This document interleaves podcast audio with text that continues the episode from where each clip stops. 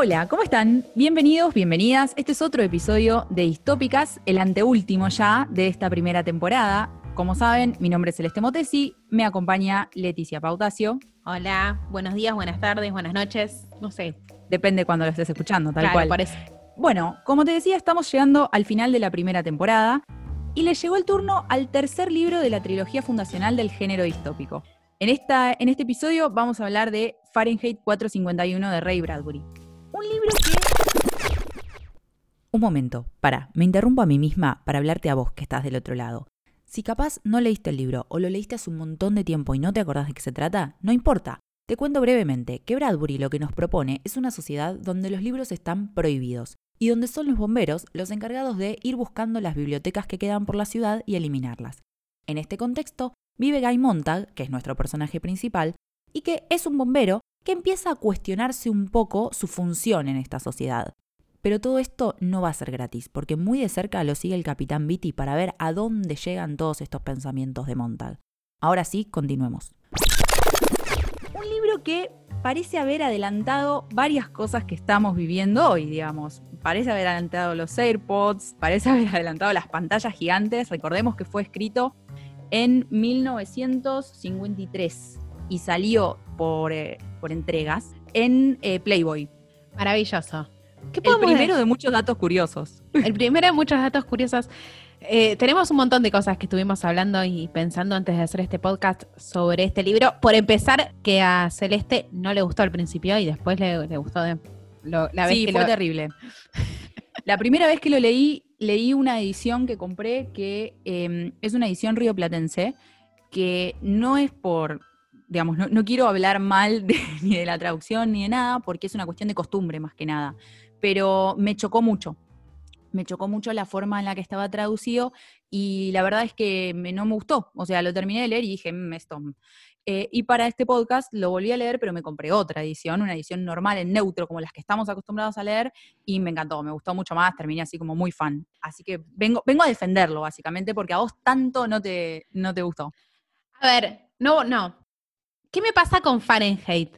A mí me gustan las historias que me atrapan, ¿no? Y esta historia no me atrapó. A mí me costó mucho eh, leerlo. Era un libro que empezaba, lo seguía, terminaba. O sea, no.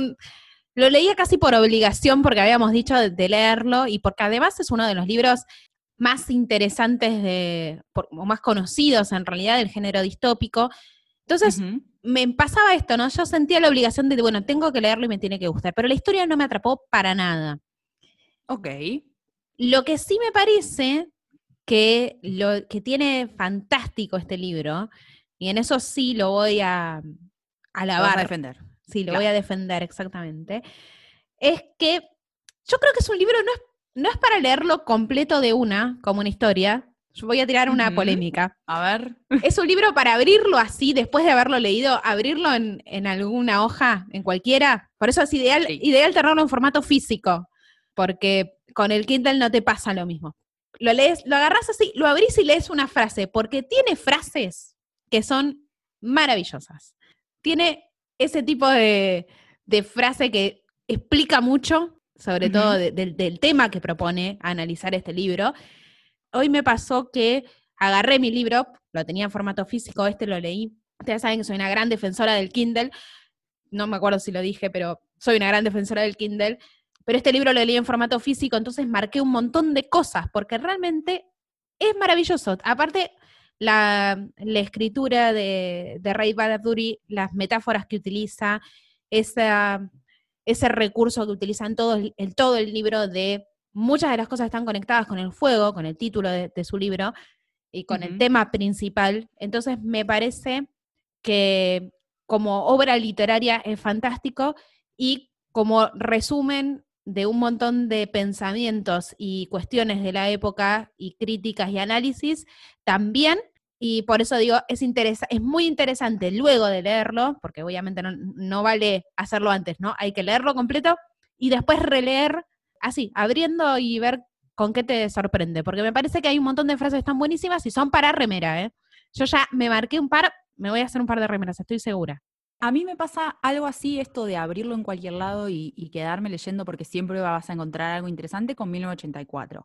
Con Fahrenheit capaz no, no lo había pensado desde ese costado, pero sí es cierto que tiene frases increíbles y quiero que sepas que si Ray Bradbury estuviese entre nosotros te estaría agradeciendo que digas que lo, es mejor tenerlo en físico porque se resistió muchísimo tiempo a que su libro sea ebook recién en 2011 aceptó que, lo hagan en formato digital y lo aceptó en realidad por una cuestión de derechos, pues si no perdía los derechos de su obra y dijo, bueno, está bien, si no me queda otra. Pero él decía que los libros electrónicos huelen a querosén quemado. Así que bueno. Extraño em, porque, extraño porque si de algo habla el libro, es que no es un tema. ¿Con, con qué, qué, hablamos de Fahrenheit cuando uno piensa en Fahrenheit? Quema de libros, ¿no? Todo el mundo es lo eh, primero, claro. Sí. 451, quema de libros, bueno. Pero si de algo abre el libro, y esto me di cuenta después de leerlo, es que no está hablando del formato. No está hablando, nunca está hablando del libro en realidad. Eh, en realidad lo que se quema es otra cosa, porque los libros pueden permanecer. Y, y hay una frase que estaba por ahí que mm, explica que en realidad lo que se fue perdiendo todo este tiempo no son los libros, es otra cosa, es lo que estaba en ellos. Sí, a mí me parece que una de las primeras cosas que, podemos decir de Fahrenheit es que es un libro que demuestra que el autor, o digamos que sí, en algún punto era una preocupación de él, que está aterrado del avance de la televisión. Él, de hecho, muchas, en muchas entrevistas que dio a lo largo de los años, después de publicar Fahrenheit y de ganar premios, digamos, y de que se convirtiese en el libro que, que es hoy, que es un clásico, él insiste con que la gente lo malinterpreta y dice que no es ni una historia sobre la censura gubernamental ni una respuesta al senador McCarthy, en ese, que en ese momento estaba amenazando con la censura, la persecución política y demás, ¿no? En Estados Unidos. Él dice que en realidad no tiene nada que ver con eso, que son dos cosas que igual están presentes en el libro, digamos. Él lo que dice es que lo que él quiere mostrar en el, en el libro es que la televisión destruye el interés por la literatura. Algo que por suerte no pasa, pero que bueno, que esa era su percepción en este momento, ¿no?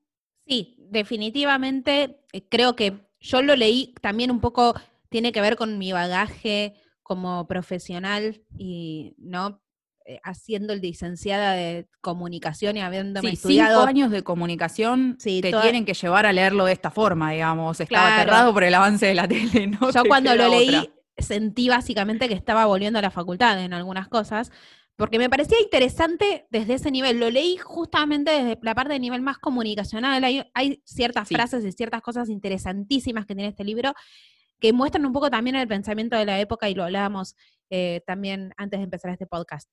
Porque bueno, existe una preocupación real que existió también en esa época a nivel de teorías de la comunicación sobre cuál era el impacto real que tenían este nuevo formato eh, televisivo con un nuevo discurso, con nuevos contenidos y totalmente distintos a lo que eran los medios eh, tradicionales de papel.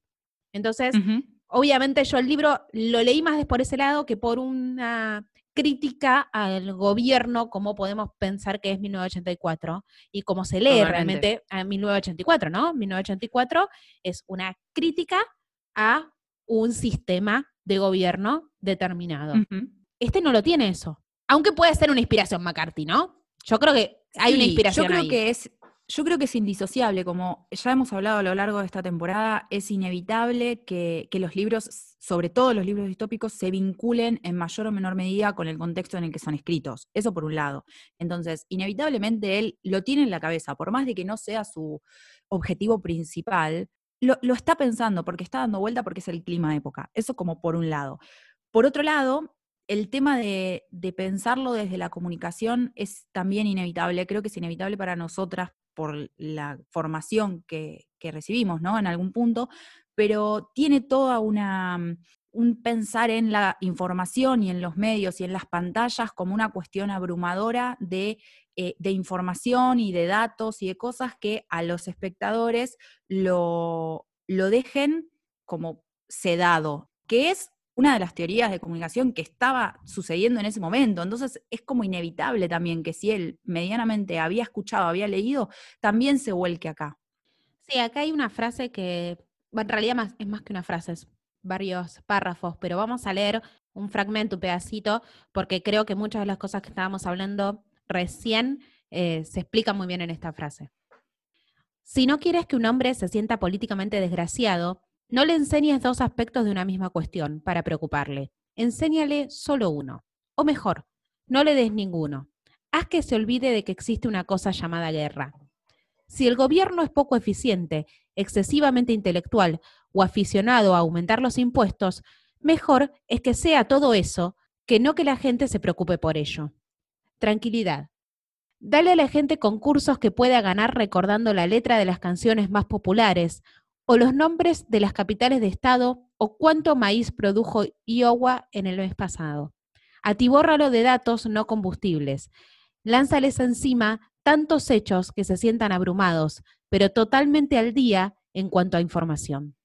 Sí, es, necesariamente está esta concepción de que el espectador se sienta y recibe tanta información que lo abruma y queda saciado en algún punto, ¿no? Está esta cosa de, listo, estoy súper informado y en realidad lo único que hice fue tirarte datos. Y aparte va un poco más allá porque los personajes que consumen, la esposa de Montag particularmente, tienen un vínculo con esas pantallas. Ellos hablan de los presentadores en términos de familia, los presentadores les hablan a ellos bastante, de forma bastante directa. Entonces tenés ese vínculo que quizás obviamente no estaba en, e, en esa época, pero esto también intenta no hacer futurología, pero, pero ver qué pasa si vamos un poco más allá. Sí, a mí eh, inevitablemente está este fragmento y, un poco también estuve viendo algunos comentarios en internet que también lo relacionaban con esto que voy a decir ahora y me parece que, tiene, tiene sentido. A mí me hizo acordar un poco a las redes sociales o al consumo de información que hacemos en internet nosotros.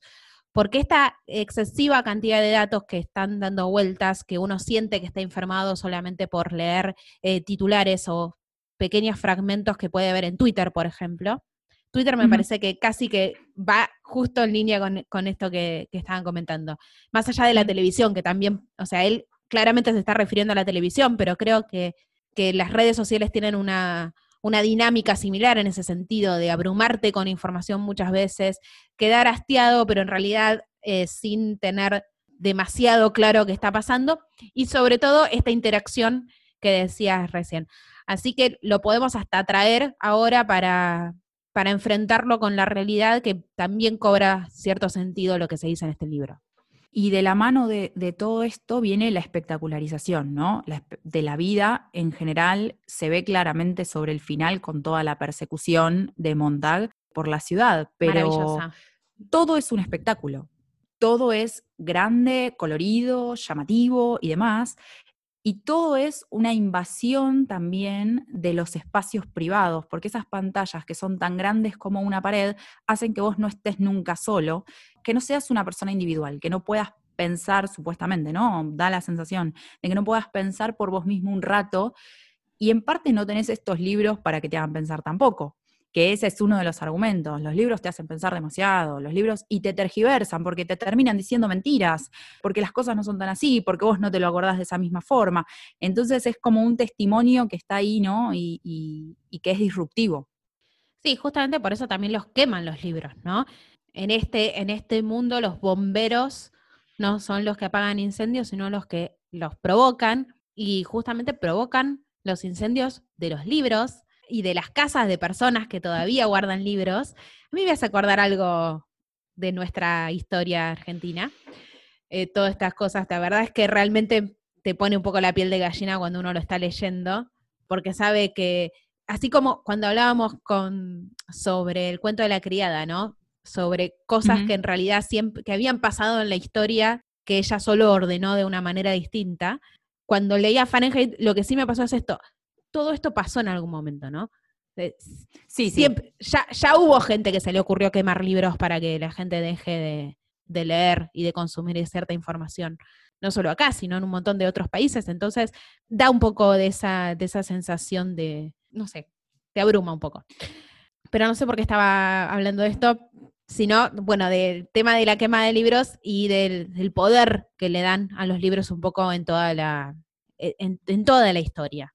A mí también me parece que está bueno mencionar que mm, los bomberos, en algún punto, que es una de las conversaciones que tiene eh, Monta con Viti cuando él lo va a visitar a la casa, los bomberos casi que no tienen ya trabajo. Aparte de estar encargados no de apagar fuegos, sino de generarlos, van buscando bibliotecas y demás, pero cada vez hay menos. Y a mí me parece que también este es un punto clave y por lo cual no es tanto un libro sobre la censura gubernamental. Acá es como que se invierte la carga, ¿no? Y ya no es responsabilidad del gobierno el que va y busca la biblioteca y no te deja leer. En la explicación de Viti, lo que se ve es que la gente ya no le importa, la gente ya no lee, no quiere leer, no tiene más ganas, no lo reemplazó y es más feliz con menos información. Digamos, si volvemos a, a, tomar la felicidad como eje, como empezamos esta temporada en algún punto, acá es una felicidad a través del entretenimiento sin preocupaciones, quizás también un poco sensorial, como para hacer algún paralelismo con Huxley, pero el libro es el elemento que provoca la desigualdad, que provoca la desigualdad entre las personas. En un momento Vitti dice como que un libro en la casa del vecino es un arma cargada, y ellos lo que hacen es quitarle las balas a eso, ¿no? Entonces es como hasta una cuestión de, igualar para abajo, de agarrar y decir, yo no voy a ser tan inteligente como mi compañero, pero tampoco me tengo por qué forzar para tratar de, de entender lo que me dice y demás. Entonces le sacamos los libros al otro. Sí, bueno, además retomo un poco lo que, lo que hablábamos hace un rato, donde decíamos que Fahrenheit no era necesariamente un libro que hablara en contra del gobierno. Y si bien el párrafo que leímos hace un rato sí habla como que es el gobierno el que decide finalmente que los libros tienen que quemarse y que es mejor darle a la, a la sociedad algún tipo de, de contenido mucho más liviano, la realidad es que lo que vemos durante varias partes del libro es más esta idea de lo que, lo que estabas comentando vos recién.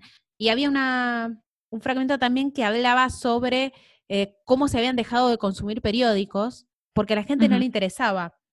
Y si encuentro la frase, la voy a decir porque esa frase también es para remera. Mientras vos buscas la frase, yo lo que quiero rescatar, ahí la encontraste, bueno, léela y yo después rescato lo que quiero rescatar. Recuerdo que los diarios morían como gigantescas mariposas, no interesaban a nadie. Nadie les echaba en falta. Y el gobierno, al darse cuenta de que lo ventajoso era que la gente leyese solo acerca de labios apasionados y de puñetazos en el estómago, redondeó la situación con sus devoradores llamientes. Más apocalíptico no se consigue. Esta sensación de que un medio va a venir a, matar de alguna forma al otro, digamos, ¿no? De que la radio mata al libro, de que la tele mata a la radio y demás, ya todos sabemos que no, que las, cosas se reinventan constantemente y pueden convivir, que me parece que quizás eso es lo que, un poco lo que se pierde de vista o lo que se exagera, ¿no? Porque obviamente que, uno está exagerando posibilidades, esa es básicamente la función, pero que los medios pueden coexistir, que puede existir el libro y va a haber gente interesada en el libro, que puede existir la radio y va a haber gente interesada en la radio, y que eso se va a ir transformando el medio y el consumidor para encontrarle la vuelta y que siga funcionando todo. Sí, de todas maneras, insisto con que durante todo el libro se ve esta paradoja o esta pelea entre la televisión y, los libros o la literatura, pero al mismo tiempo insisto que hay una idea final que lo demuestra muy bien, justamente el final del libro, pero hay una idea que está como mucho más adentro y quizás hasta Ray Bradbury, no sé si se dio cuenta realmente, pero tiene que ver con que en realidad no importa tanto el formato, sino es el contenido, porque finalmente el libro perdura en la sociedad, o por lo menos nos quedamos con esta idea de que el libro va a terminar perdurando, no en formato papel, no como libro, ¿no? Ese es el final de, de Fahrenheit. Entonces, en realidad estamos viendo que el formato no es tanto el problema. El problema es que la televisión vino con puñetazos y, labios apasionados, no me acuerdo cómo, cómo decía recién la frase, ¿no? Creo que el punto, me parece que acá era una crítica a lo que se estaba consumiendo en ese momento en Estados Unidos, en los 50, donde la, televisión era novedosa y estaban todo el mundo prendido permanentemente a ese nuevo aparato y donde el diario, donde supuestamente hay mayor profundidad de análisis o lo que sea, o las revistas o la literatura estaban perdiendo relevancia. Pasa un poco acá también y hacemos el mismo paralelismo cuando hablamos de clickbait. Entonces, en realidad creo que la crítica va un poco para ese lado, pero porque el problema es el contenido, no tanto el formato. Sí, es posible, creo que es una, creo que es una buena lectura de esto para ir un poco más allá de lo que dicen las páginas, ¿no? A mí me gustó mucho el final el rol de la memoria de esas personas que están conservando ese bagaje, pero es como una forma de perpetuar la historia, ¿no? De, bueno, está bien, puede no estar el papel, que es lo que decías, pero yo me acuerdo una parte, vos te acordás una parte y entre todos podemos ir reconstruyendo.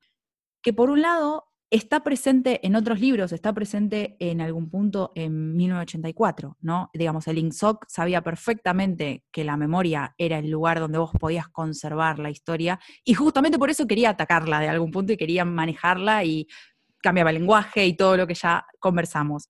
Pero en algún punto, a mí lo que me sorprendió, al mismo tiempo de, la idea genial, fantástica, de agarrar y decir, bueno, que cada cual recuerde una parte del libro y se junten y lo puedan reconstruir, es una posición súper pasiva, porque estas personas no van en busca de tratar de restablecer eso o de armar una especie de, no sé, de biblioteca ambulante, parlante, lo que sea. Entonces, por un lado tenés el desinterés del gobierno, que sabe que medio que no van a lograr nada y los deja ser tranquilos, algo que quizás en 1984 no pasaría, ¿no? Pero por otro lado, es una actitud súper pasiva de esta gente, de agarrar y decir, bueno, sí, yo tengo este conocimiento y en algún momento me van a venir a buscar y si me muero yo se lo enseño a mis hijos y así se va eh, transmitiendo y esperando a que sea el momento adecuado.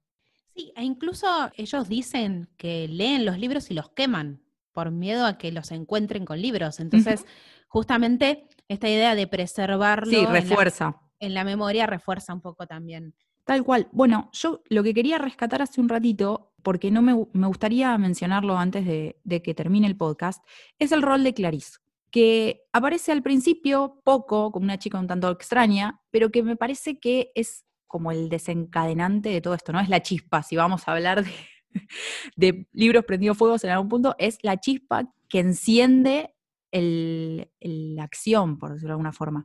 Para mí, el rol de Clarice es el rol de la pregunta correcta en el momento indicado, ¿no? Porque quizás así como en el final esperan a que los vayan a buscar porque nadie, digamos, no pueden convencer a quien no quiere escuchar, Clarice no hubiese tenido ningún tipo de, no hubiese hecho ningún tipo de mella si Montag de alguna forma no se hubiese estado preparando para esto, ¿no? Creo que, que es muy significativo que lo agarra justo en el momento en el que él puede parar un momento y decir, para, justo esta chica me está preguntando a mí si soy feliz, ¿qué clase de pregunta es esa? Y ya con eso vos empezás a hacer toda una cadena de pensamientos que te lleva a lo que te lleva, ¿no? En el caso de Montag. Es interesante cómo se da la historia. Eh, insisto que creo que, la historia en sí es lo de menos en este libro. Incluso me hace acordar un poco al, cuento de la criada. Eh, la historia en sí es lo de menos en el libro, ¿no? Es, es un libro que no, no es dinámico, es nada que ver con Neuromante, que es, es todo cosas que pasan y van pasando una cosa tras otra y, uno se va entreteniendo viendo qué es lo que está pasando. Y esto no, parece que no, que es todo lo contrario, es un viaje más eh, incluso interno. Pero sí es interesante, Clarice, es eso, es justamente la chispa. Creo que lo definiste de la mejor manera posible porque aparece y se va solo para cumplir ese objetivo de despertar algo en el personaje principal. Y al final, esta actitud pasiva es interesante porque ellos en realidad, insisto, no me parece que el punto de Ray Bradbury esté tanto en un sistema opresor, sino en que la sociedad estaba autorregulándose en ese sistema opresor. Entonces, ellos es como que están esperando que en realidad todo termine y, y empiece en la sociedad a permear la posibilidad de volver a leer, de volver a, a traer nuevas ideas y de volver a debatir. Sí, es llamativo todo. Yo creo que ellos entienden que no tienen lugar en la sociedad de la forma en la que está constituida en ese momento, casi como que son una élite, son como un pequeño grupo con un conocimiento reservado. Ellos entienden que es superior, que es valioso y que lo van a guardar hasta que lo puedan volver a compartir. Nunca sabremos si por un lado eso sea, porque es bastante para lo apocalíptico que es Bradbury, es un poco positivo también, ¿no? Porque esa cuestión de, te da cierta esperanza. Digo, 1984 termina y vos decís, ah, no hay esperanza, o sea, ya está, esto es lo que hay. Y acá no, como que te deja esa pequeña lucecita de agarrar y decir, bueno, capaz en algún futuro esta gente pueda volver a compartir. Que me sorprendió. Sí, sí, sorprende en realidad. Yo me esperaba por, por cómo es todo el libro, que lo decía hace un rato, el libro en algún punto es bastante angustiante, al final nada que ver, cambia, cambia un poco el tono. Pero de todas maneras, sí hay una pequeña luz de esperanza. Creo que también hay, eh, esta, esta idea como de círculo, ¿no? De, bueno, puede venir después una, una nueva ola de oscuridad, hay que estar preparados. Me pareció como interesante. Yo creo que eso en parte está dicho porque ellos se jactan de, tener el conocimiento de la historia, que es lo que no tiene esa sociedad. Si vos no lees, no sabés lo que pasó y no podés aprender de lo que pasó. Leer también te da eso, te da la posibilidad de comparar, la posibilidad de, de aprender, de ver y de pensar, que es básicamente lo que estamos haciendo acá. Es un poco la idea de distópicas. Eh, estamos yendo un poquito más allá de los libros, como verán, siempre eh, tratando de, de, ir por, y abrir nuevos caminos. Creo que este libro da para, para eso. Ya les digo, para mí, si están buscando una buena historia, no sé si es la mejor historia. Eh, yo me, me, quedé con las ganas de que pasaran más cosas, no sé. De, de, yo, bueno, es, es, una novela corta también, digamos. Es, es una yo novela que, corta, sí, es verdad también. Sí, bueno, pero es una novela hablada. Es una novela en la que uno piensa qué es lo que no pasa en esa sociedad. Ellos están todo el tiempo, Monta está todo el tiempo pensando que es algo que no hace en su vida cotidiana. Y creo que lo que vemos es eso. Bueno, es interesante lo que estás contando, porque es verdad, no es una novela de acción. Salvo el final, que es muy apasionante igual, ¿eh? Es que está muy bien escrito además, es, es bellísimo. Pero más allá de eso, es una historia para pensar. Vamos a dejarlo así. Me gusta esa definición. Y como es una historia para pensar, lo que nos gustaría es que nos cuenten si coinciden, si no coinciden, qué frases se pondrían en una remera, por ejemplo. A mí hay una de los porqués que yo casi que me la tatuaría directamente. Si quieren, después se lo comentamos. ¿Dónde se lo comentamos? En nuestras redes sociales. En Facebook y en Instagram nos siguen como Distópicas Podcast y en Twitter como arroba distópicas-bajo. Y también nos pueden comentar, como siempre les decimos, a nosotras de forma particular, mi Twitter es arroba María Celeste con dos E al final. ¿Y el tuyo, Leti? Arroba Leti Pautacio. Bueno, llegamos hasta acá entonces con Fahrenheit. Es el anteúltimo capítulo, Leti. Estaba pensando eso. Que el próximo es, es terrible el esto. El próximo es el último. Vamos a terminar con un libro que es como precuela de toda esta temporada, por eso lo dejamos para el final. Así que, bueno, se los vamos a estar, por supuesto, adelantando en redes. Búsquennos, lean un poquito y cuéntenos qué, qué opinan. Y nosotros, mientras tanto, los dejamos hasta el próximo capítulo.